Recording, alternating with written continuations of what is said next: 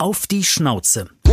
Schon mit zehn Wochen hat er schon Platz gemacht, schon Sitz gemacht. Wir sind jetzt zusammen noch bei der Bergwacht. Er wird ausgebildet zum Lawinenhund. Wo ich dann natürlich im Butcher war, da sind die Bomben noch runtergekommen.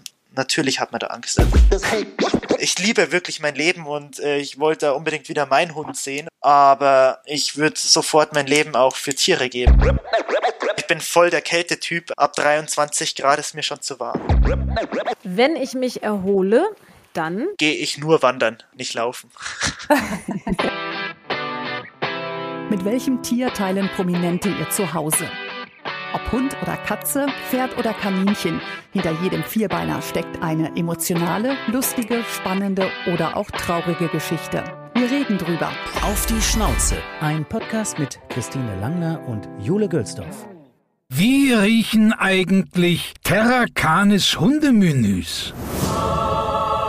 Terracanis ist die erste Hundenahrung in 100% Lebensmittelqualität aller Zutaten und wird unter der Leitung von echten Metzgermeistern in unserer eigenen bayerischen Produktion bei München hergestellt. Die einzigartige Qualität merkt man sofort beim Öffnen der Dose, am unglaublich leckeren Geruch. Wie selbst gekocht. Für alle Hörerinnen und Hörer gibt es heute ein besonderes Angebot im Terracanis Online-Shop. Jetzt 20% Kennenlernrabatt sichern mit dem Codewort Schnauze20 auf terrakanis.de. Ja, wir sind heute sehr gespannt auf unseren Gast, denn ich denke, er hat wirklich einiges zu erzählen. Johannes Hinterseher, so wirkt es zumindest, ist immer in Bewegung. Ob als Sportler, er war ja deutscher Meister der Junioren im Triathlon und Vize-Europameister im Cross-Triathlon.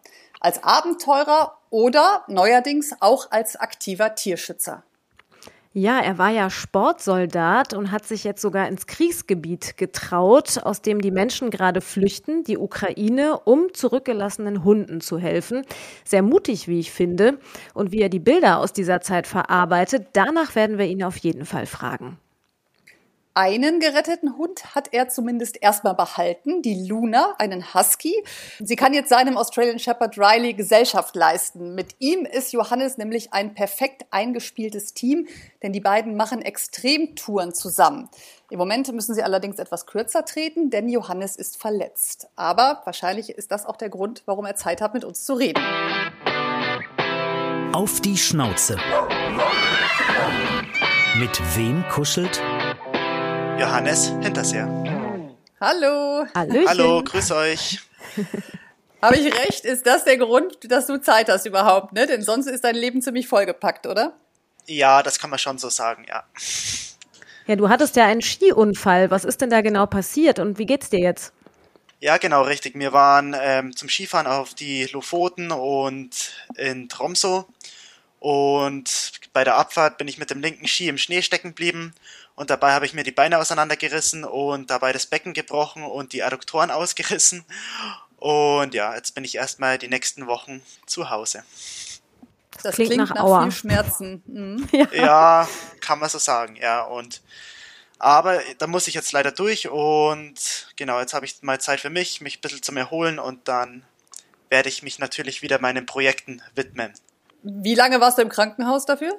Ich war tatsächlich nur einen Tag im Krankenhaus, weil ich dann schauen wollte, dass ich so schnell wie möglich wieder nach Deutschland komme. Und genau, aber jetzt bin ich eigentlich täglich beim Arzt oder bei der Physio oder im MRT oder beim Ultraschall. Das heißt aber, Riley kann dich beim Gesundwerden unterstützen, sozusagen. Ja, definitiv. Also der Riley ist aktuell meine größte Motivation, auch wieder irgendwie fit zu werden. Also Normalerweise sind wir natürlich jeden Tag mehrere Stunden auf dem Berg und aktuell ist das natürlich sehr begrenzt und jetzt muss ich halt schauen, dass ich wieder wortwörtlich auf den Beinen komme und dann geht's wieder los. Und wie geht das dann im Moment mit dem Gassi gehen? Also hast du dann jemand, der das übernimmt oder bist du zumindest schon wieder so fit, dass du spazieren gehen kannst? Ich muss tatsächlich noch auf Krücken laufen, aber der Riley kann auch ohne Leine laufen und von daher klappt es ganz gut. Aber meine Familie unterstützt mich natürlich so gut wie es geht und die kommen dann zwei, dreimal am Tag hoch und am Abend fahre ich dann immer mit den beiden Hunden an den See und genau, lass die da einfach mal frei laufen. Genau, denn du hast gerade einen Gast, die Luna. Verstehen die beiden sich gut? Ja, die beiden verstehen sich super und für Riley ist natürlich super cool, vor allem wenn ich jetzt so verletzt bin. Die lasse ich einfach raus in den Garten und dann fetzen die eine Stunde und kommen dann wieder ausgelastet in die Wohnung zum Schlafen. Ja, wir können uns ja erstmal auf Riley konzentrieren. Wir haben nämlich einen Steckbrief für den Hund, den du beantworten darfst. Äh, so sieht mein Hund aus. Das sind besondere Merkmale. Ja, ich würde Riley für einen Australian Shepherd eher, ja, ich würde ihn eher als Bär bezeichnen. Er ist echt so ein kleiner Brocken, hat total schöne blaue Augen und ja, ist einfach wie so ein kleiner Bär. Ja, wir haben das schon auf deinen Fotos bewundert. Er hat die gleiche Augenfarbe wie du, oder? Ja, der Vater bin ich jetzt nicht, aber das stimmt schon. Das hätte mich gewundert auch. Aber er passt insofern sehr gut optisch zu dir. Danke. Die menschlichste Eigenschaft meines Hundes ist? Ja, er ist schon wirklich sehr intelligent und er versteht wirklich alles, was man ihm eigentlich sagt. Wenn ich jetzt sage, wir fahren jetzt an den See, dann weiß er genau, was Sache ist. Dann schnappt er sich sein Frisbee, weil er weiß, dass wir am See immer Frisbee spielen. Und teilweise bin ich echt, ja, kann es gar nicht glauben, was der alles checkt. Also, das ist schon sehr menschlich von ihm. Ist das dann manchmal auch anstrengend, weil intelligente Hunde muss man ja ordentlich fordern, wobei du bei deinen Touren äh, fördern tust du den Hund wahrscheinlich genug. Ja, auf jeden Fall ist anspruchsvoll, aber es macht ja auch Spaß, mit dem Hund dann irgendwie arbeiten zu können. Also wir sind jetzt zusammen noch bei der Bergwacht. Er wird ausgebildet zum Lawinenhund und es macht natürlich auch Spaß, ihm irgendwas beizubringen. Also er hat schon mit zehn Wochen hat er schon Platz gemacht, schon Sitz gemacht, hat schon seine ersten Tricks mit zehn Wochen gekonnt. Also das ist natürlich schon, schon auch cool. Was für Tricks kann er denn? Schon so einiges mittlerweile. Also er springt auf meinen Rücken zum Skifahren, er, er kann Runden drehen, er kann sich sofort ablegen, wenn ich es will. Er springt überall hoch, wo ich es ihm mehr oder weniger befehle. Also es macht schon echt Spaß, mit ihm zu arbeiten. Aber er springt auf deinen Rücken beim Skifahren. Das heißt, also er sitzt dann auf deinem Rücken und du fährst Ski oder wie muss man sich das vorstellen? Ja, besser gesagt Schultern und das habe ich ihm beibracht, weil teilweise haben wir, wenn wir Neuschnee haben, dann haben wir zwei Meter Neuschnee und im Tiefschnee ist jetzt für die Hunde schon sehr anspruchsvoll und manchmal will ich ihn auch einfach ein bisschen schonen und dann springt er auf die Schultern und dann fahren wir halt zusammen runter.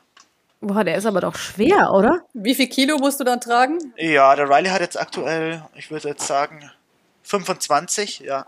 Aber es geht. Respekt. Das heißt für dich auch ein kleines Training direkt. Ja, absolut. Also nach der Abfahrt brennen auf jeden Fall die Oberschenkel. Das finde ich spannend, dass er ausgebildet wird zum Lawinen. äh, Was hast du gerade gesagt? Zum Lawinenhund. Wie viele Stunden muss man da äh, pro Tag dann investieren? Also nicht pro Tag. Wir sind jetzt ein bis zweimal in der Woche beim Training, aber das kostet natürlich Zeit. Also ich bin natürlich auch ausgebildeter Bergwachtler, sagt man bei uns in Bayern. Und im Ganzen nimmt es schon, würde ich jetzt sagen, zwei, drei Tage in der Woche in Anspruch. Also. Und was wird dem Hund dabei gebracht? Dann zu merken, wenn eine Lawine kommt, oder? Nee, ähm, letztendlich werden die Hunde ausgebildet, Menschen unter den Lawinen zu finden. Und im Sommer suchen wir dann einfach auf der Fläche, das heißt auch vermisste Wanderer, gestürzte Wanderer. Und genau, aber die ganze Ausbildung ist natürlich sehr komplex. Im Winter müssen wir Hubschrauber fliegen können und müssen uns ja auch dementsprechend gut im Gebirge bewegen können. Und ja, das Ganze ist dann schon sehr zeitintensiv und anspruchsvoll. Also nicht nur für den Hund, sondern auch für mich. Mit dem Hubschrauber, das heißt, der Hund muss quasi mit in den Hubschrauber und ihr werdet dann irgendwo runtergelassen oder wie, muss wie geht das? Ja, genau richtig. Also das ist natürlich bei einer Lawine der schnellste Weg, dass wir wieder am Berg oben sind. Das heißt, wenn jetzt eine Lawine abgeht, dann wird der Hubschrauber natürlich, je nachdem, welche Hunde verfügbar sind, wenn jetzt meiner verfügbar wäre, wenn er fertig ist mit der Ausbildung, dann würde er eventuell bei mir im Ort landen, uns einladen und dann wird es direkt zur Lawine gehen, ja. Und glaubst du, dass Riley das gut machen würde, wird? Also ist der ein sehr mutiger Hund oder ist der ängstlich bei sowas wie einem, also ein Hubschrauber ist ja sehr laut halt, ne? Ja, das ist witzig. Es gibt in Bad Tölz gibt so eine Übungshalle, die, die nennt sich ZSA. Das sind ähm, so, ja, würde ich sagen, Hubschraubermodelle, die in der Halle montiert sind zum Üben. Also auch mit den Rotorengeräusche etc. Und der Riley hatte echt überhaupt keine Angst vor den Hubschraubern, sondern mehr vor der Halle selbst. Also total komisch, aber Hubschrauberfliegen ist für ihn eigentlich echt kein Problem. Nicht schlecht. Genau. Dann kommen wir zum nächsten Punkt. Also ein Film über meinen Hund hätte den Titel. Da gibt es ja den Film mit dem Polizisten, der einen Suchhund hat. Ich glaube, der Film heißt Robbie. Und der Film, muss ich sagen, passt schon so ein bisschen zu mir. Das ist ein Polizist und ein Hund, die wo beide so ein bisschen chaotisch sind, aber durch viel Ehrgeiz und viel Training bekommen sie dann doch irgendwie alles auf die Reihe. Und in dem Film geht es darum, dass er als Polizist einen Hund aus dem Tierheim adoptiert und der Hund wiederum wird dann zum Suchhund. Und der Film erinnert mich einfach an mich, weil die hatten auch ihre Schwierigkeiten in der Ausbildung. Die hatten wir natürlich auch. Aber mhm. durch viel Ehrgeiz und Spaß haben wir bis jetzt alles gut hinbekommen. Was sind das für Schwierigkeiten? Bei einer Ausbildung waren wir am Berg oben. Es war auch eine Lawinenausbildung, war man am Berg oben. Mein Hund war da noch recht jung. Wie alt war er da? Vielleicht acht Monate. Und zufälligerweise ist ein Kumpel mit die Ski vorbeigefahren, hat noch geschrien, hey Hannes, hey Riley, ist dann runtergefahren und ja, mein Hund war dann leider auch im Tal. das heißt, er ist nachgelaufen und ich musste dann erstmal 800 Höhenmeter runterfahren mit die Ski und wieder aufsteigen. Und ja, da erlebt man schon einiges mit so einem Hund. Das sagen andere über meinen Hund und es stimmt nicht. Puh, das ist jetzt echt eine gute Frage. Da muss ich jetzt echt mal überlegen. Ja, es gibt auch Leute, die sagen, ja, dein Hund, der checkt ja eh nix. Aber das ist definitiv falsch, weil der Hund versteht mehr, als man meint, also deutlich mehr, als man meint. Und da muss ich dann immer gleich sagen, der versteht wahrscheinlich mehr wie du. ja. Äh, die witzigste Macke meines Hundes. Was ich echt mega süß finde, wenn ich mit meinem Hund rede, dann nickt er immer so mit seinem Kopf. Also er hört wirklich zu, dann nickt er immer nach rechts, dann wieder nach links, dann wieder nach rechts, wieder nach links. Und ich finde das einfach so mega süß, weil ich auch einfach weiß, er arbeitet gerade im Kopf und versucht es irgendwie zu verstehen, auch wenn er wahrscheinlich nur die Hälfte versteht, aber finde ich total süß. Mein Hund bellt so. Wow, wow.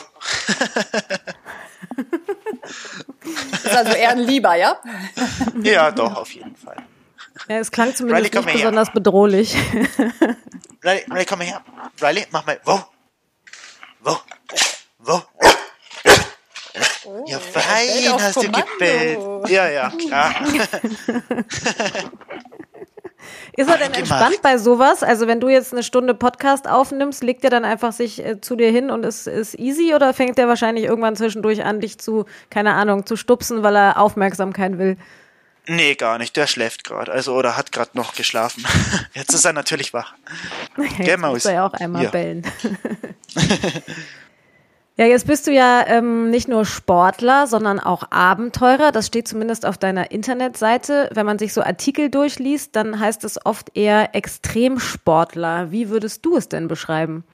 Ja, ich würde es jetzt gar nicht Extremsportler nennen. Also ich würde jetzt einfach sagen, ich bin halt extrem gerne draußen und habe mir das natürlich dann irgendwie letztendlich lebe ich ja auch irgendwie davon und habe mir natürlich alles so ausgerichtet, dass ich das Vollzeit machen kann und dementsprechend bin ich vielleicht ein bisschen mehr draußen wie andere, aber wahrscheinlich in der heutigen Zeit kann man schon Extremsportler dazu sagen, aber ich würde sagen, vor 100 Jahren war das wahrscheinlich noch normal. Was war denn bisher bei deinen Abenteuern? Ähm, du hast wahrscheinlich äh, ganz viel erlebt, aber was war so deine beste Erfahrung, würdest du sagen? Die beste Erfahrung, so schlimm es klingt, das war jetzt doch die Erfahrung in der Ukraine, weil ich einfach gelernt habe, dass Zeit und Geld und alles andere irgendwie total irrelevant ist, weil die Leute da unten einfach nur ums Überleben kämpfen und ja, ich muss sagen, viele Probleme, die ich davor hatte, waren halt einfach Wohlstandsprobleme. Und da unten sieht man Leute, die sind über 80 und die, die leben teilweise jetzt aktuell in Häusern, die noch brennen also wirklich die noch brennen, weil sie sagen, gut, da ist zumindest wärmer wie draußen und das finde ich einfach so, so unvorstellbar und das hat mich schon sehr, sehr, sehr, sehr verändert. Das werden wir ja nachher nochmal ähm, vertiefen, aber grundsätzlich sagst du ja, dein größter Traum war es eigentlich immer mit Hund auf Reisen zu gehen, wohin auch immer, ne? Warum eigentlich? Ja, jeder, der einen Hund hat, wird es wahrscheinlich besser verstehen, aber der Hund ist ja doch irgendwie der beste Freund und egal was ich mache, mit dem Hund bin ich halt nie alleine. Und mein, mit dem Hund gibt's auch nie Streitereien oder so. und ich liebe meinen Hund einfach über alles und ich liebe jede Sekunde, die wir miteinander zusammen verbringen dürfen. Von daher macht's halt mit Hund einfach immer Spaß. Und wenn ich halt einmal ohne Hund unterwegs bin, dann bin ich halt in der Ukraine, aber auch um Hunde zu helfen. Also das ist irgendwie komisch, aber wenn ich jetzt einen Urlaub fahren würde ohne Hund, dann fehlt irgendwas. Also von daher muss der Hund schon immer mit. War das denn als Kind auch immer schon so? Also hattet ihr immer Hunde oder woher kommt diese Begeisterung für den Hund? wir hatten einen Hund in der Familie und der Hund, der hat mir wirklich alles bedeutet. Und als der Hund leider verstorben ist, kam dann eine Katze in die Familie und dann war die Katze das Heiligtum von der Familie. Aber ja, ich habe unsere Katze schon auch geliebt, aber ich bin jetzt nie so warm geworden wie mit dem Hund. Und ich habe dann immer gesagt, ich will einen Hund, ich will einen Hund. Aber die Katze stand über allem, deswegen gab es keinen Hund. Und genau, als ich dann ausgezogen bin, gab es dann natürlich direkt einen Hund. Aber sind denn jetzt gerade die Reisen, die du machst, wenn du, ähm, ob du jetzt Ski fährst oder im Tiefschnee unterwegs bist, ist es nicht durch einen Hund eher auch noch komplizierter? Es ist definitiv teilweise irgendwie komplizierter, aber wie gesagt, ohne Hund will ich gar nicht unterwegs sein, weil da irgendwas fehlt. Also ich fahre einfach total ungern ohne Hund los. Also nee. Und sieht Riley das auch so? Hat er da auch so Spaß dran? Ja, also ich glaube schon. Also man merkt einfach, dass er immer ausgelastet ist und wenn man dann mal wieder heimkommt, dann, dann genießt er das natürlich auch wieder daheim zu sein, dann schläft er natürlich viel. Aber ich würde sagen, unser Leben ist natürlich sehr abenteuerlich und ich finde, so ein Hundeleben sollte jetzt auch schon abwechslungsreich sein. Natürlich braucht ein Hund auch irgendwie seine Routine, die bekommt er dann auch ab und zu wieder. Aber ich finde, die Mischung macht's. Also, genau. Ja, du hast ja vorhin schon gesagt, du trägst ihn dann auch manchmal. Hattest du denn auch schon mal Angst um ihn? Also war es auch schon mal richtig gefährlich? Man muss sagen, im Gebirge gibt's immer irgendwie ein Restrisiko. Aber ich bringe jetzt meinen Hund nicht irgendwie bewusst in Gefahr. Aber natürlich, wenn jetzt von oben ein Stein runterkommt, das kann immer passieren. Aber ich bringe meinen Hund jetzt eigentlich nie bewusst in Gefahr. Von daher hatte ich jetzt noch nie große Angst um ihn. Also Respekt, würde ich sagen. Und hat er Angst? Sicher, also wo er noch jung war, hat er schon ein bisschen Angst gehabt. Aber das ist ja auch gut, dass er noch Angst und Respekt vor der Höhe hatte. Aber wie gesagt, mir gehen eigentlich nur Wege, die jetzt nicht irgendwie gefährlich sind oder extrem gefährlich sind und mittlerweile bewegt er sich auch wie eine Gams. Also von daher passt es schon. Das heißt, wie suchst du dir die Abenteuer aus? Sind das dann in erster Linie Ziele auch, die du einfach mal sehen möchtest? Also wenn man auf dein Profil guckt, das sind ja wirklich traumhaft schöne Bilder. Wonach suchst du es aus? Ja, mittlerweile ist es ja so, dass man irgendwie auf Instagram oder irgendwo anders im Internet Bilder entdeckt und denkt, ah, da könnte es ganz schön sein, aber mittlerweile schaue ich auch einfach irgendwie auf, auf Google Earth und schaue mir schöne Orte an oder was schön sein könnte und dann schaue ich einfach mal da vorbei, ob es dann auch wirklich so schön ist. Genau. Und manchmal starte ich auch einfach, weil ich einfach sage, ich will jetzt gar nicht irgendwie groß planen und recherchieren, sondern einfach mal starten und schauen, wie es da ist. Und das sind ja meistens die schönsten Überraschungen dann. Und wurdest du auch schon mal enttäuscht? Ähm, klar wurde ich enttäuscht, also definitiv. Also manchmal startet man und dann kommt man irgendwo raus, wo dann ein riesen Tourismusplatz ist mit Gondel und Bahnen, wo man halt gar nicht damit gerechnet hat. Aber das ist ja auch normal, oder? Also wenn alles schön wäre, dann wäre es ja nicht mehr schön. Also das. Ja klar, deshalb man wird ja wahrscheinlich genau. dann auf der anderen Seite auch super positiv überrascht, ne? Oder erlebt oder sieht plötzlich absolut, Ecken absolut, in der Natur, genau. die mega schön sind, die man noch nie irgendwie hätte zu träumen wagen von. Ne? Ja. Genau, absolut. Und wie lange seid ihr so unterwegs? Wie lange dauert so ein Trip? Es ist wirklich ganz unterschiedlich. Also manchmal sind wir mit dem Camper einfach nur übers Wochenende unterwegs, also von Freitag bis Montag oder von Freitag bis Sonntag. Aber die letzten Urlaube, die waren dann in Norwegen, da waren wir dann natürlich vier, fünf Wochen unterwegs und genau, der letzte Trip nach Norwegen hat jetzt zwei Wochen gedauert oder manchmal machen wir nur Tagesausflüge, aber unterwegs sind wir eigentlich fast jeden Tag. Das heißt aber, du bist schon ähm, genügsam dann, weil ich sag mal, wenn man so in den Bergen oder in, in der Wildnis, in der Natur unterwegs ist, hat man ja wenig Luxus, ne? Ja, aber man gewöhnt sich ja auch dran. Also mein Hund braucht jetzt auch nicht viel Luxus. da springen wir dann gerne zusammen irgendwo in den Eisbach und dann passt es wieder, ja. Und wie sieht es da mit der Verpflegung dann aus? Nee, also da bin ich jetzt nicht irgendwie der Abenteurer, der wo sich nur von Bären ernährt oder so. Da bin ich ein ganz normaler Mensch, der wo davor noch in den Supermarkt fährt und einkauft und sich dann verpflegen kann. Aber im Zweifel hast du das ganze äh, Programm drauf, ja, mit äh, Feuer machen und keine Ahnung im Notfall ja, sicher, Wasser sicher, aus dem Fluss sicher, holen und sicher. solche Sachen. ja, sicher. Also vorbereitet sein sollte man, wenn man sowas macht, auf jeden Fall immer. Ja, gucken wir mal genauer ein bisschen auf die Rasse Australian Shepherd. Und ähm, ich nehme an, du hast dir die Rasse genau deshalb ausgesucht, oder? Weil die eben so aktiv sind. Ich kenne auch welche, die diese Rasse haben und die sind am Anfang, muss ich ganz ehrlich sagen, so ein bisschen durchgedreht, weil die dann davon über, überrascht waren, wie viel Beschäftigung auch dieser Hund braucht. War das gezielt, dass du diese Rasse genommen hast für deine Abenteuer? Ja, ich habe lang geschaut. Ähm, am Anfang wollte ich tatsächlich einen Husky, weil ich mir dachte, mit dem Husky kann ich halt echt extrem viel laufen. Aber dann kam das ja mit der Bergwacht und für die Bergwacht habe ich dann echt einen Hund braucht, der wo der wirklich arbeiten kann und denken kann und also eine Aufgabe braucht. Und dann habe ich noch ein bisschen geschaut und dann habe ich gewusst, okay, so ein Australian Shepherd ist jetzt echt für mich optimal, auch mit seinem langen Fell. Also das heißt, wir können im Winter auch mal bei minus 20 Grad unterwegs sein. Und also für mich ist der Hund auf jeden Fall ideal. Ja, aber interessanterweise, wusstest du das eigentlich, kommen die gar nicht, wie der Name vermuten lässt, aus Australien, sondern aus den USA. Der Name hat sich eher darüber entwickelt, dass es Einwanderer aus Europa und Australien gab, die dann Hütehunde gesucht haben. Und die sind auf diese Australian Shepherds gekommen und auch der Name hat sich zusammengesetzt, weil die eigentlich auf Schafe aufpassen sollten.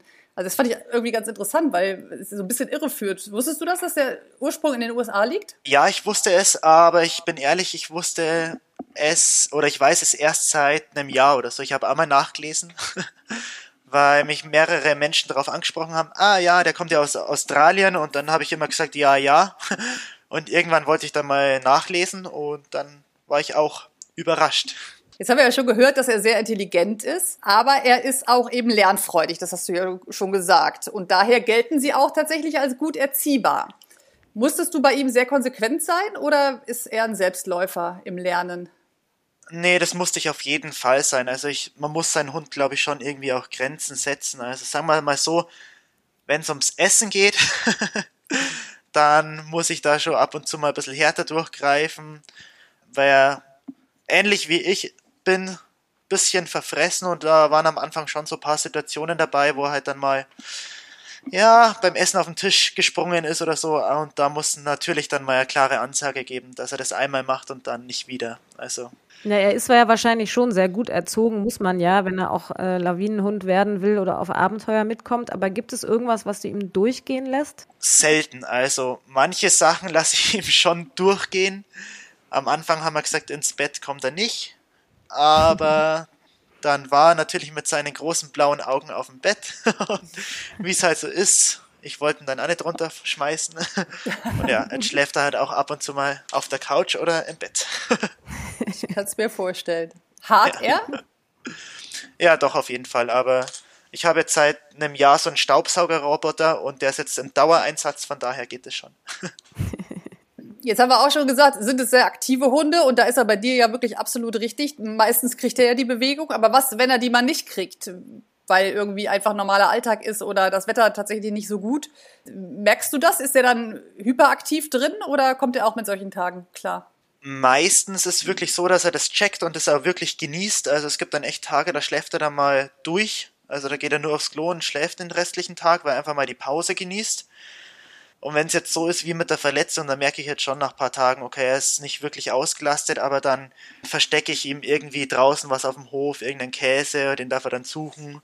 Oder ich fahre mit ihm zum See und schmeiße ihn das Frisbee eine Stunde lang ins Wasser und dann passt es auch wieder. Also aber ist jetzt nicht so, dass er mir die Wohnung kaputt macht. Sind ja sehr freundliche Hunde, ne? die auch ihre Familie beschützen. Merkst du das auch, diesen Beschützerinstinkt? Also will er auch beim Reisen auf dich aufpassen? Ja, definitiv. Also sobald wir unterwegs sind, ist er irgendwie ein total anderer Hund. Sobald es dunkel ist, ist er wirklich Wachhund. Also sobald jemand am Auto vorbeiläuft, bellt er dann schon mal oder knurrt. Also der ist da echt extrem wachsam und er wird schon sagen, dass man sich da sicher fühlt mit so einem kleinen Bär. Also meinst du, er würde auch, wenn jetzt jemand dich wirklich angreifen würde oder so, also er hätte dann schon auch richtig diesen Verteidigungsmodus? Definitiv. 1000 Prozent, mhm. ja. Also mhm. es war schon so, dass welche irgendwie in der Nacht beim Wandern irgendwie aus dem Gebüsch kamen und da musste ich ihn dann schon eher zurückhalten. Also der würde auf jeden Fall, würde mich verteidigen. Also er hat jetzt niemanden angesprungen, aber er ist dann schon wirklich in ein aggressives Bellen gegangen, weil er halt einfach auch selbst schon teilweise erschrocken ist, wenn natürlich mitten in der Nacht jemand aus dem Gebüsch springt. Aber der weicht da nicht zurück, der stellt sich vor mich und bellt und sagt, hey, nicht weiter. und natürlich, wenn ich sage, nee, Riley passt, alles, alles gut, dann ist er wieder der liebste Hund. Wir haben ja verschiedene Rubriken in unserem Podcast. Eines sind die Entweder-Oder-Fragen. Das ja. machen wir jetzt mal. Äh, Schwimmen oder Radfahren? Radfahren. Kannst du das auch besser oder machst du es nur lieber? Ich kann es besser. Sommer- oder Winterurlaub? Äh, Winter. Weil? Äh, ich bin voll der Kältetyp. Also die letzten fünf Urlaube waren auch alle in Norwegen und in Island. Ab 23 Grad ist mir schon zu warm. Also deutlich zu warm. Das heißt, du wirst nie den klassischen äh, Beachurlaub machen, wo du einfach nur auf, in der Sonne liegst und chillst. Äh, schwierig. Also vielleicht mal zwei, drei Tage, aber dann reicht es auch wieder. Also da muss ich mich auch quälen. Also. Aber das kommt dem Hund zugute. Weißt du, Definitiv. Was, was ich neulich übrigens erst gelernt habe, weißt du, was die Wohlfühltemperatur von Hunden ist? Weil ich habe mich deshalb dafür interessiert, weil dem Benji immer so schnell warm ist. Ne? Und da habe ich gedacht, dem kann doch nicht bei 20 Grad schon warm sein. Weißt du, wo, bei wie viel die Wohlfühltemperatur liegt von Hunden? Also ich würde jetzt mal schätzen, bei meinem Hund würde jetzt echt schätzen, um die 10 Grad. Ja, fast. 14 Grad. Mhm. Ja. Gut geschätzt, echt. Das war mir gar nicht klar, weil ich dachte immer, was mit dem Hund. Weil ich denke mal, der Frühjahr ist doch die beste Jahreszeit für alle, aber für die Hunde gar nicht so. Ja, doch, ich merke es jetzt bei meinem. Also teilweise bei 20 Grad in der Wohnung fängt er schon zum Hecheln an. Also von daher kam ich jetzt auf die 10 Grad. Ja. So, Hund im Bett oder im Körbchen haben wir schon beantwortet. Das ist unser Klassiker. Er darf ja ins Bett, aber hat er auch ein Körbchen? Der hat eine Hundebox, ein Hundebett, der hat eigentlich ein Körbchen, der hat eigentlich alles. Normale oder Hafermilch? Die Bauernmilch vom Nachbarn. Das ist auf jeden Fall nachhaltig. Frühaufsteher ja. oder Langschläfer? Also ich bin jetzt ganz ehrlich, eher der Langschläfer, aber durch einen Hund zwinge ich mich eigentlich jeden Tag früh aufzustehen. Weil der sich sonst nervt, weil er raus will, oder? Nee, im Sommer, ich meine, ab 8, 9 Uhr ist schon wieder zu warm und dann starten wir natürlich meistens schon um 6 oder 5 zum Sonnenaufgang und ich bin dann auch froh, wenn ich es gemacht habe. Und normalerweise würdest du dann bis wann schlafen?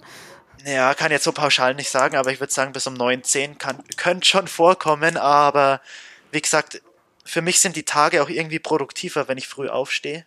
Und von daher zwinge ich mich eigentlich immer früh aufzustehen. Und wie lange hältst du dann abends durch? Wann gehst du ins Bett? Ja, das ist komplett unterschiedlich. Also, wenn ich jetzt viel trainiere und viel unterwegs bin, dann schlafe ich schon meistens um halb elf ein. Aber wenn ich jetzt weniger trainiere wie aktuell und recht fit bin, dann wird es aktuell doch ein bisschen später. Also kann es jetzt einmal halb eins werden oder eins oder noch später. Ja, und fit bist du ja eigentlich dein Leben lang. Ne? Mit 14 hast du schon angefangen, auch richtig mit Leistungssport. Wie bist du gerade auf Triathlon gekommen? Das war eigentlich witzig, so mit 14, eigentlich so typisch Pubertät. Jeder probiert sich aus. Die meisten vielleicht beim Trinken oder beim Rauchen und natürlich ah, alles ausprobiert, aber irgendwie hat mir das jetzt auch nicht so Spaß gemacht. Und dann ging es mit dem Sport los, dass ich einfach nur mit dem Fahrrad zur Schule gefahren bin. Also im Vergleich zu dem, was ich jetzt mache, war das natürlich nichts, aber dann habe ich irgendwann mal zufällig gesehen, dass bei uns oder im Nachbarsort ein Berglauf ist. Dann habe ich den mitgemacht und dort habe ich dann Triathleten getroffen und die haben gesagt, ja, was machst denn du so? Dann habe ich gesagt, ja, ich fahre jeden Tag mit dem Fahrrad zur Schule und zweimal die Woche gehe ich noch ein bisschen laufen und dann haben die zum Spaß gesagt, ja, dann komm halt noch zum Schwimmen. Dann habe ich gesagt, ja, kann ich mir ja mal anschauen und schon war ich noch beim Schwimmen, also war ich dann ein, zweimal die Woche beim Schwimmen drei, viermal die Woche Rad gefahren und noch zweimal die Woche beim Laufen und schon war ich irgendwie so Triathlet.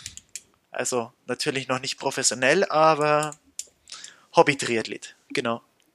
Aber es ist ja schon, also tough, ne? Man geht ja da schon an die Grenzen. Du gehst natürlich auch an deine Grenzen. War das wichtig für dich? Wichtig würde ich jetzt gar nicht behaupten, aber es macht ja auch irgendwie Spaß. Und wenn man dann einmal da drin ist und seine Grenzen kennenlernt, dann ist vielleicht schon irgendwie auch wichtig, dass man sich das immer mal wieder zeigt, okay, wo sind jetzt, jetzt meine Grenzen? Weil man wird natürlich auch besser und dann möchte man seine Grenzen schon immer mal wieder testen. Also es darf ab und an mal wehtun. Definitiv, also hat auch schon sehr oft wehgetan, also. Hast du in sportlicher Sicht äh, denn ein nächstes Ziel, wenn du wieder fit bist, aus der Reha raus sozusagen? Ja, mein Primärziel ist jetzt auf jeden Fall erstmal wieder auf die Beine zu kommen. Und ich habe mir jetzt den ganzen Druck erstmal selbst genommen, dass ich gesagt habe, ich mache jetzt keinen Wettkampf am Ende des Jahres, weil da würde ich mich kaputt machen. Und das Problem ist, die nächsten sechs Wochen muss ich jetzt einfach wirklich pausieren, also ich darf eigentlich gar nichts machen. Und deswegen, wenn ich mir jetzt schon wieder Ziele setzen würde, also sportliche Ziele, das würde mich, glaube ich, zu sehr unter Druck setzen und dann würde ich wahrscheinlich schon wieder zu viel machen. Deswegen sind meine Ziele jetzt erstmal einfach wieder fit werden. So, wir wollen dich mal testen ein bisschen. Oh. Wir haben gefährlich. einige Fragen aus dem Hundeführerschein, äh, den Riley wahrscheinlich nicht braucht, ne, weil er ja eine ganz liebe Rasse ist. Da bin ich ganz ehrlich, den haben wir nicht. Nee, wir haben zwar dann später bei der Bergwacht haben wir eine Unterordnungsprüfung. Da sind, glaube ich, schon Teile dabei, aber den direkten Hundeführerschein habe ich gar nicht. Da bin ich auch ganz ehrlich. Also ich befürworte den zwar, aber da es jetzt bei meinem Hund super gut klappt, Du brauchst den auch gar nicht, du Ah. braucht gar nicht entschuldigen, du brauchst den gar nicht. Den braucht man nur für so, okay. bestimmte Rassen. aber, Aber dachte, steht gleich wieder die Polizei vor der Tür. Nein, nein, nein, du brauchst ihn nicht. Aber äh, ähm, wir finden ähm, es immer ganz interessant, ob man auf die Antworten kommt. Bei manchen Sachen ist, kann man einfach raten oder kommt, kommt auch gar nicht Okay. drauf. Ne? Aber das ist so ein, so ein Service-Aspekt, weil wir denken, dann kann der Hörer auch noch ein bisschen was lernen bei unserem Podcast. Oh, und ich kann mich blamieren. Das ist doch super. Nein. Also das äh, kannst du, glaube ich, beantworten. Was ist im Sommer besonders bei hohen Temperaturen zu beachten? A. Schönes, warmes Wetter sollte zu Tageswanderungen genutzt werden. B. Für kurzhaarige Hunde ist nichts zu beachten. Langhaarige Hunde sollten im Hochsommer maximal drei Stunden täglich spazieren geführt werden. C. Hunde mit kurzem Fell müssen grundsätzlich mit Sonnenmilch eingerieben werden, um Verbrennungen zu vermeiden. Oder D. Hunde sollten im Hochsommer nicht in parkenden Autos zurückgelassen werden. Also, dass Hunde natürlich nicht im parkenden Auto zurückgelassen werden sollten, das ist, glaube ich, selbstverständlich und ich hoffe, das passiert auch niemanden. Also da kann Ja. der Hund ja auch sterben. Ich glaube, das mit der Sonnenmilch, das war eher ein Scherz. Und was war das andere? Äh, Dass es für kurzhaarige Hunde nichts zu beachten gibt und schönes warmes Wetter sollte zu Tageswanderungen genutzt werden. Also du lagst schon richtig mit D. Genau. Sehr gut. Also, du willst eine Fahrradtour mit dem Hund machen. Welche Maßnahmen empfehlen sich? A. Die Leine sollte möglichst lang gelassen werden, damit der Hund einen großen Radius ablaufen kann. B. Der Hund sollte spezielle Laufschuhe tragen, damit er sich nicht wund läuft. C. Die Hundeleine sollte am Lenker befestigt werden, damit ein schneller Zugriff im Notfall möglich ist. Oder D. Der Hund sollte dazu entsprechend trainiert sein und die nötige Kondition haben. Genau, der Hund sollte ähm, die nötige Kondition haben und dementsprechend trainiert sein. Also Ganz alles genau. andere wäre jetzt, glaube ich, auch. Außer vielleicht das mit den Hundeschuhen ist jetzt vielleicht bei manchen Hund, Hunde von Vorteil, aber der Rest ist, glaube ich, eher Quatsch mit der langen Leine und am Lenker zu befestigen. Das ist, glaube ich, eher Selbstmord. ja. Kannst du mit Riley Radfahren? Macht er das? Ähm, ja, also ich gehe schon mit ihm Radfahren. Also wir suchen uns meistens Strecken aus, wo man, wo er einfach nebenher läuft.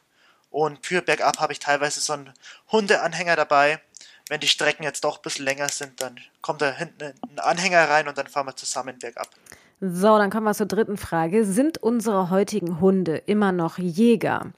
A. Ja, rassebedingt in unterschiedlicher Ausprägung. B. Nur wenn man sie zur Jagd ausgebildet hat. C. Nein, Jagdverhalten ist eine krankhafte Verhaltensstörung. Oder D. Nein, man konnte das Jagdverhalten durch Zucht völlig eliminieren.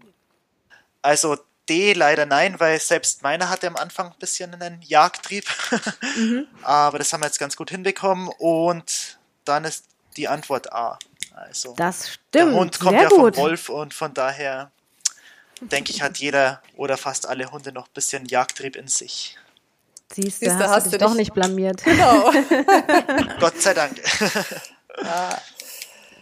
Ja, du hast es ja vorhin auch schon mal gesagt, äh, was du Tolles machst. Da hast du ja auch gerade deine Luna mitgebracht aus der Ukraine. Ich muss wirklich sagen, ich finde es wirklich, also das mache ich gar nicht, um mich einzuschleimen. Ich finde es wirklich unglaublich toll, wie man überhaupt, weil ich sag mal, Geld spenden ist ja auch schon toll, ne? aber wirklich so Leute, die eben wie du dann einfach sagen, so ich fahre jetzt los und ich mache was und ich pack an und dann auch gerade noch, finde ich, so ein schwieriges Thema, weil du musst es ja, wenn du Hunde dort retten willst, musst du erst mal gucken, wo welche sind. Also erstmal, um es nochmal zu sagen, du fährst bist in die Ukraine gefahren und hast Hunden, die dort vergessen wurden oder die Hilfe brauchten, geholfen.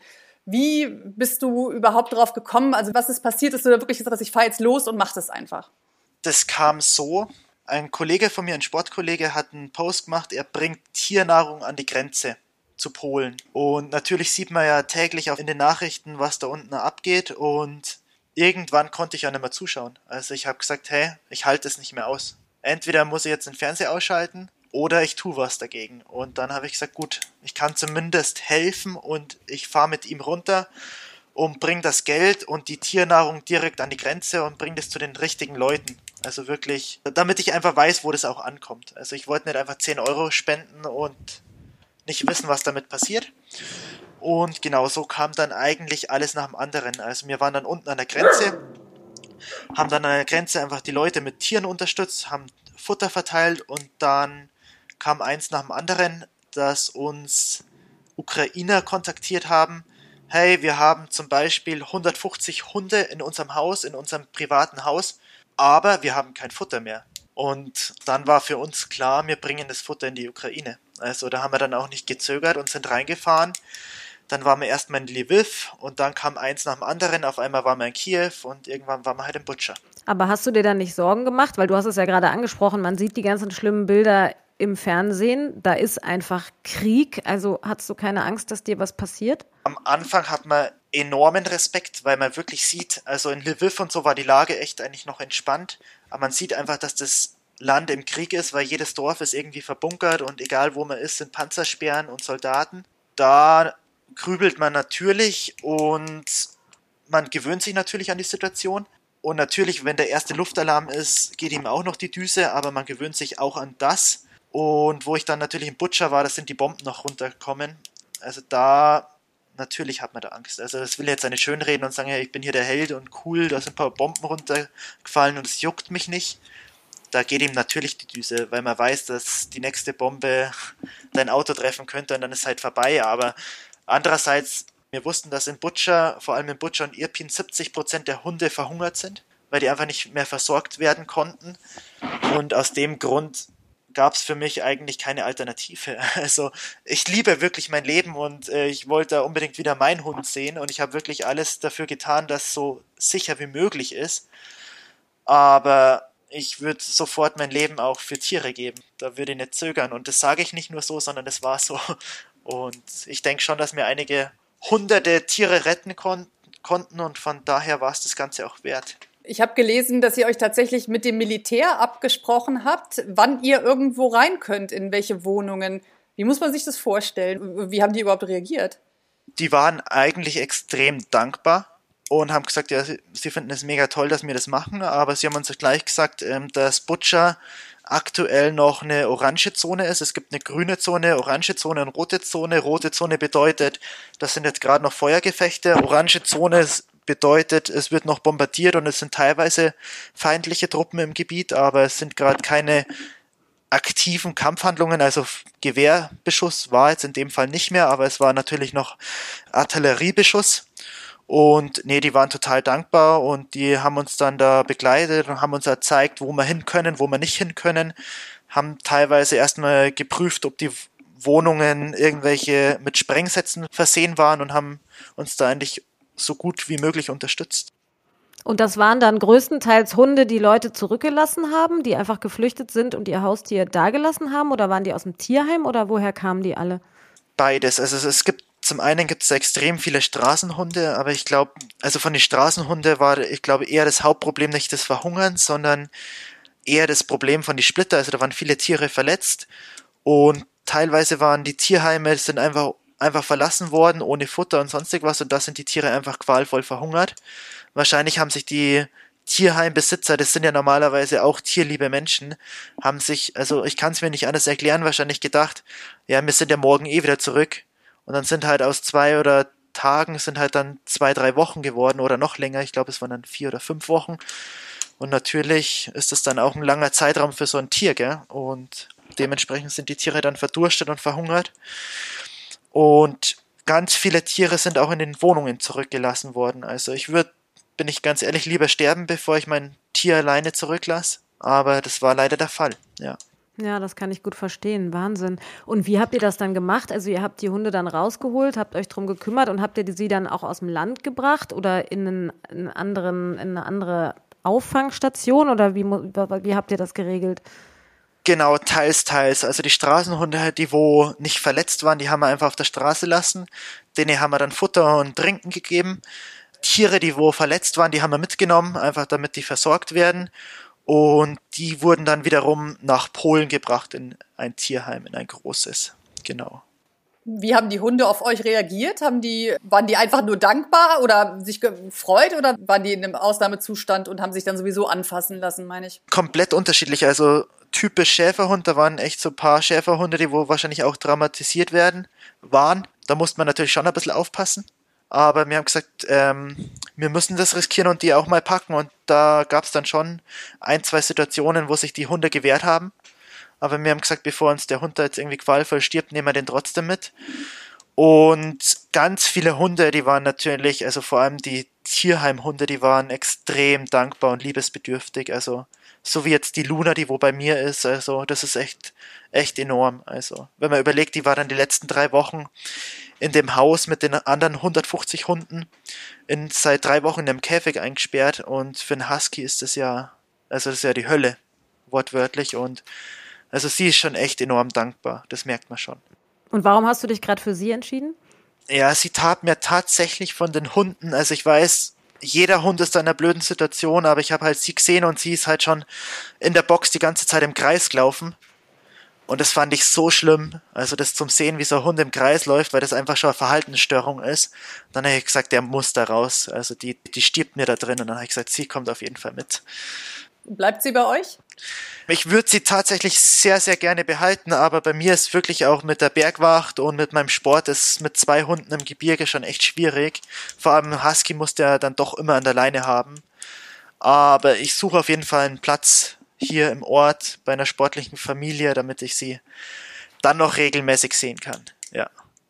Was haben denn eigentlich deine Familie gesagt, als du gesagt hast, ich fahre jetzt ins Kriegsgebiet und helfe Hunden? Haben die gesagt, finde ich gut oder haben die gesagt, äh, bloß nicht, wir haben Angst um dich? Ehrliche Antwort oder? Ja, ehrliche. die wussten das erst, wo ich wieder zu Hause war. Ah, ah okay. Also ich bin ehrlich, ich glaube, meine Mom hätte einen Herzinfarkt bekommen. Deswegen habe ich da einfach mal gar nichts erzählt. Ich habe gesagt, ich bin in Polen. Alles super gut hier. und ja. Und wie lange wart ihr eigentlich in der Ukraine und kannst du die, kannst, konntest du die Hunde noch zählen, wie viele ihr da gerettet habt? Wir persönlich haben zehn Hunde mit nach Deutschland gebracht und die sind jetzt alle bei Familien, also denen geht es auch super gut. Und gerettet, in Anführungszeichen, kann man nicht zählen, weil wir haben natürlich, nach Butcher haben wir sechs Tonnen Futter fast gebracht. Wir haben uns dann noch mit anderen zusammengeschlossen, deswegen hatten wir ein bisschen mehr Futter. Und mit sechs Tonnen Futter konnte man natürlich einige Hunde das Leben retten. Und ins Tierheim nach Polen haben wir ungefähr 20 bis 30 Tiere gebracht, die wohl verletzt waren. Jetzt, jetzt, muss man ja sagen, ähm, wir haben alle die schlimmen Bilder aus Butcher gesehen im Fernsehen. Ähm, hast du diese Bilder vor Ort auch gesehen? Also das muss ja furchtbar gewesen sein, äh, Tote zu sehen, Verletzte zu sehen, kaputte Häuser, also ganze zerstörte Straßen. Wie ging es dir damit? Äh, man muss sagen, wenn man vor Ort ist, ist das tausendmal krasser wie im Fernsehen. Also das, was man im Fernsehen oder so sieht, das ist ein Witz dagegen weil man vor Ort natürlich noch die ganzen Gerüche hat. Also wie gesagt, wo wir im Butcher drin waren, die meisten Leichen waren schon weggeräumt oder waren zumindest irgendwelche Planen drüber. Aber man nimmt ja alles mit seinen Sinne wahr und wenn man natürlich die ganze Zeit irgendwie Verwesungsgeruch in der Nase hat und merkt, dass die ganzen Häuser noch brennen und teilweise noch die Bomben fliegen hört oder hochgehen hört, dann ist es natürlich eine ganz andere Situation und klar, klar belastet es auch irgendwie, aber im Ganzen bin ich jetzt ganz gut damit klargekommen, ja. Also den Umständen entsprechend würde ich sagen. Also was mich am meisten belastet, ist immer noch, dass man nicht alle Tiere retten konnte. Also das Schlimme ist, man geht natürlich in, zum Beispiel in ein Hochhaus rein. Man schlägt fünf Türen auf. Davon sind drei Hunde tot oder Katzen, wie auch immer. Zwei Hunde kann man retten. Und dann sagt dir das Militär, hey, jetzt wird's hier ein bisschen heikel, wir müssen jetzt wegfahren. Und dann hört man in dem Haus noch andere Tiere bellen oder Hunde bellen. Und dann musst du halt entscheiden, okay, also wenn ich jetzt nicht mitgehe, dann bringe ich die ganze Gruppe in Gefahr. Dann muss man halt leider die Entscheidung auch mal treffen, um zu sagen, hey, ich gehe jetzt. Aber dann hat man natürlich irgendwie, ja, macht man sich Vorwürfe, dass man die anderen Tiere zurücklassen hat, natürlich, gell? Also das, das fällt mir bis heute schwer, aber ich weiß, dass ich trotzdem alles getan habe, was ich tun konnte und kann halt nur hoffen, dass die Tage drauf noch jemand kommen ist. Mhm. Aber das ist natürlich immer so, wenn man einmal mit so einer Hilfe anfängt, man wird ja letztlich nicht fertig, ne? Gerade in, in, ja, in so einem Kriegsgebiet. Sicher. Also insofern ist ein Tropfen auf dem heißen Stein, aber glaube ich, dass das schwer ist, aber da musst du eure Erfolge sehen, ne? Das ist ja wirklich ganz toll. Ja, aber sicher. hast du ähm, hast du auch äh, Reaktionen bekommen, dass gesagt wurde, wieso rettest du die Hunde und nicht die Menschen? Tatsächlich ja, aber meistens habe ich dann auch dementsprechend reagiert, weil ich finde das schon immer ziemlich enttäuschend oder schon fast traurig, wenn ein Mensch jemanden was vorwirft, der wo eigentlich was Gutes tut. Das finde ich schon, Ja.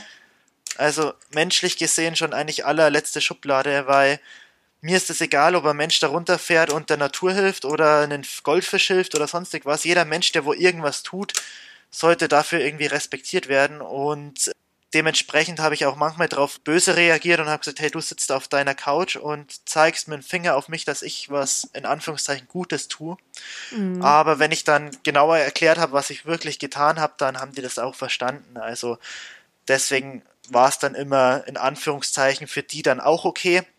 Aber wir haben ja nicht nur den Tieren geholfen. Also wir haben, wenn jetzt ein Mensch an der Straße kocht ist mit Kindern, dann haben wir gesagt, hey, sollen wir euch irgendwo hinbringen? Braucht ihr was zum Essen? Braucht ihr Geld? Seid ihr verletzt? Braucht ihr irgendwas? Wir haben jeden, also wirklich jeden, wo wir gemerkt haben, der könnte Hilfe brauchen, haben wir auch gefragt, ob wir helfen können. Ich habe auf dem Weg nach Hause, nach Deutschland wieder, habe ich einen älteren Herrn mit Parkinson im Krankenwagen betreut. Also man hat eigentlich geholfen, wo man nur konnte, aber wie gesagt, wo fängt man an, wo hört man auf? Aber wir haben, natürlich haben wir auch den Menschen geholfen, indem wir den Tieren geholfen haben, weil viele, muss man sich in unsere Lage reinversetzen, wir haben ja auch Hunde. Wenn ich, ich jetzt einen verlo- äh, verletzten Hund hätte oder mein Hund verletzt wäre und es kommt mir jemand entgegen und hilft mir da, da wäre ich auch wieder der glücklichste Mensch auf der Welt, weil ich weiß, okay, mein Hund hat wieder was zum Essen und der hat jetzt einen Verband um die Wunde. Also Ja. dementsprechend haben wir den Menschen definitiv auch geholfen. Dann hast du Riley wahrscheinlich sehr vermisst in der Zeit, ne? Den habe ich natürlich sehr, sehr vermisst, aber ähm, der war bei einer Freundin, die hat auch einen Australian Shepherd und habe dann jeden Tag Bilder bekommen, wie sie zusammen am See waren. Und da habe ich dann gewusst, okay, dem geht's so gut. Von daher war es dann auch okay für mich. Wie war es dann, als du wieder gegangen bist und wieder zu Hause warst und ähm, Riley wiedergesehen hast? Ja, da freut man sich natürlich enorm und er hat sich natürlich auch gefreut und war dann schon große Freude für uns beide. Damit wären wir bei unserer nächsten Rubrik. Sätze vervollständigen. Das schließt sich ganz gut an. An Riley schätze ich besonders das. Dass er so lieb ist. Meine größte Herausforderung in meinem Leben bisher war. ist aktuell meine Verletzung, weil es noch nicht absehbar ist, wie lange das Ganze dauert und aktuell rechnet man schon mit vier Monaten und das ist für mich als Sportler natürlich schon eine Challenge. Bewegung ist für mich Eigentlich alles. Fast alles. Wenn ich mich erhole, dann sieht das wie aus? Dann gehe ich nur wandern, nicht laufen. Also man erlebt dich nicht irgendwie auf der Couch Netflix gucken oder sowas. Ja, schon eher selten. Also es gibt schon mal Abende, da zocke ich irgendwie mit den Jungs oder so oder auch aktuell auch. Auch wenn man vielleicht denkt, das passt gerade nicht so zu mir, aber ist schon cool mit den Jungs dann, vor allem bei so einer Verletzung am Abend zum Quatschen können und nebenbei ein bisschen zu zocken. Bei so einer Verletzung ist das, glaube ich, schon mal okay. Ja, was wir ja vorhin noch in der Anmoderation schon gesagt haben, du warst mal Sportsoldat. Was heißt das eigentlich genau? Was sind da die Aufgaben oder wie kommt man dazu? Die Aufgaben sind eigentlich letztendlich ja auch Deutschland zu präsentieren und letztendlich kann man sich voll und ganz auf sein Training konzentrieren, aber man ist natürlich Soldat und ich habe das immer sehr wertgeschätzt und war da auch immer sehr dankbar dafür, bin ich nach wie vor, dass ich so mein Hobby zum Beruf machen konnte. Aber natürlich hat man da auch gewisse Verpflichtungen. Das heißt, ähm, du hast es jetzt aufgehört und was ist jetzt das Ziel für die Zukunft? Neben Sport natürlich? Genau, eigentlich der Sport und ich wollte jetzt eine Ausbildung bei der Polizei beginnen, aber durch meine Verletzung ist es jetzt erstmal auf Eis gelegt. Aber was reizt dich dran? Also ich denke, Hundeführer bei der Polizei zu werden, es ist auf jeden Fall schon immer irgendwie mein Traumberuf gewesen. Und bei uns in Bayern gibt es dann auch Hunde, die sind zum einen auf der Lawine ausgebildet, also Polizeihunde, die sind auf der Lawine ausgebildet, aber dann auch noch als ähm, Drogenhunde oder Schutzhunde und ja, das könnte mir schon sehr gut vorstellen. Na, dann drücken wir da auf jeden Fall schon mal für die Daumen, bevor wir zu unserer Schlussrubrik kommen. Und äh, mit der Lawinenausbildung hast du ja schon angefangen. Also da steht dem doch eigentlich, jetzt mal abgesehen von der Gesundheit, nichts im Wege. Ja, hoffe ich. so, kommen wir zu unserer Schlussrubrik. Wir heißen ja auf die Schnauze. Ich habe die Schnauze voll von Menschen, die keine Tiere mögen. Das würden wir wohl unterschreiben. Anschnauzen würde ich gerne. Tierquäler. Ich habe eine große Schnauze, wenn? Wenn jemand blöd zu meinem Hund ist. Da lasse ich dann auch nicht mit mir diskutieren. da verteidigst du dann den Hund, das äh, ist gut so. Sozusagen, ja, genau. Ja, spannende Einblicke haben wir bekommen, Johannes. Vielen Dank. Nein, ich sag danke, war echt super cool, hat mich echt gefreut. Und gerne wieder. Auf die Schnauze. Ein Podcast mit Christine Langner und Jule Gülsdorf. Hat euch die Folge gefallen? Abonniert und teilt auf die Schnauze gerne und lasst bei Apple Podcast eine positive Bewertung da. Bei Fragen und Anregungen schickt gerne eine Mail an auf die Schnauze Podcast at gmail.com. Bei Instagram at auf die Schnauze. Wie riechen eigentlich Terrakanis Hundemenüs? Terracanis ist die erste Hundenahrung in 100% Lebensmittelqualität aller Zutaten. Jetzt 20% Kennenlernrabatt sichern mit dem Codewort Schnauze20 auf terracanis.de. Auf die Schnauze. Haustiere und ihre Promis.